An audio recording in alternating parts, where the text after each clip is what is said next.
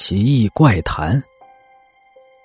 在民间有一种说法，有一个人诞生，就代表有一个人死亡，而我的出生冥冥之中啊，就应和了这句话。我的出生并不是死一个人那么简单，而是在同一天接连死了三个人，而这三个人一起死亡，好像跟我有莫名的联系，直到现在脱下鞋子。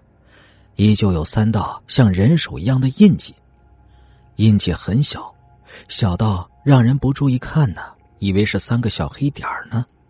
只有用放大镜才可以看到三只黑乎乎的人手。我不知道这三道黑色的人手印记和那三个人的死亡有什么关系，但是心中依旧有一些毛骨悚然的感觉。找过医生看，医生却对我说呀。那只是胎记而已，我深深的怀疑这个说法，哪有胎记长得如此逼真的呢？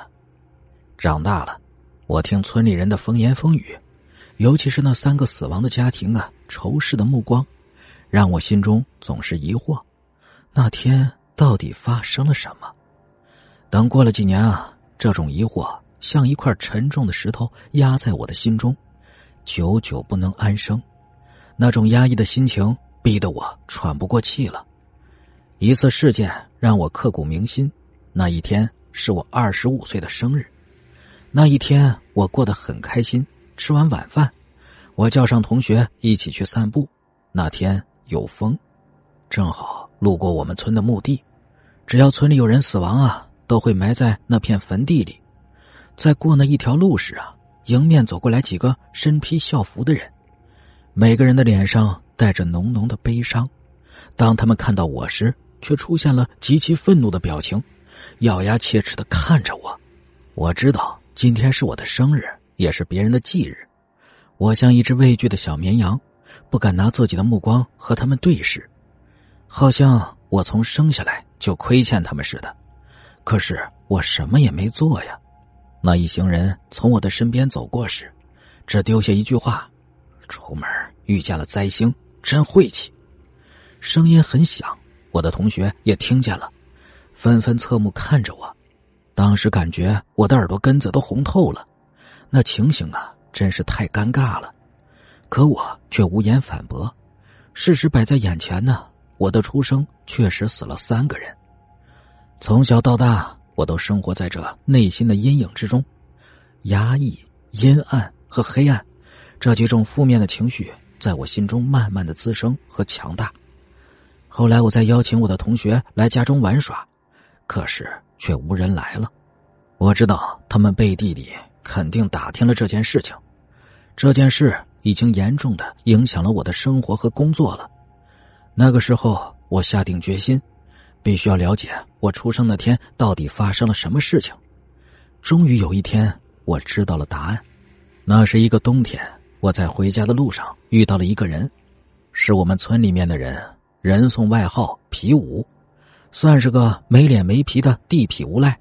村子里大大小小的事情啊，他全知道。按照他的年纪来算呢，我出生那年呢，他才二十三岁。像这种一天死三个人的惊天大事，他不可能不知道的。我遇到他的时候，发现他满身酒气，骑着摩托车左右摇晃。在我的面前，一不小心钻进了沟里，发出一声痛苦的惨叫。我出于好心把他弄了上来。我说：“皮叔啊，你说你这么大岁数了，还喝这么多酒，骑着摩托车，多危险呢！”没事小白，你皮叔的酒量可不是吹的啊，那可是白酒两瓶，啤酒随便干呢。我看见他又开始吹牛逼了，随即啊，蛇上棍奉承起来，他说道。谁不知道皮叔在咱们村里啊是个能人，什么场面没见过，什么酒没喝过呀？我这么一夸，皮五直接开怀大笑。喝了不少酒的他呀，身体左摇右晃，险些重心不稳摔倒在地。这种情况，我急忙一伸手把他架了起来，又亲自把他送回了家。他家很好找啊，就在村东头的第一间。我把他放到床上，他一脸傻笑的看着我说道。你想知道别人为什么叫你灾星吗？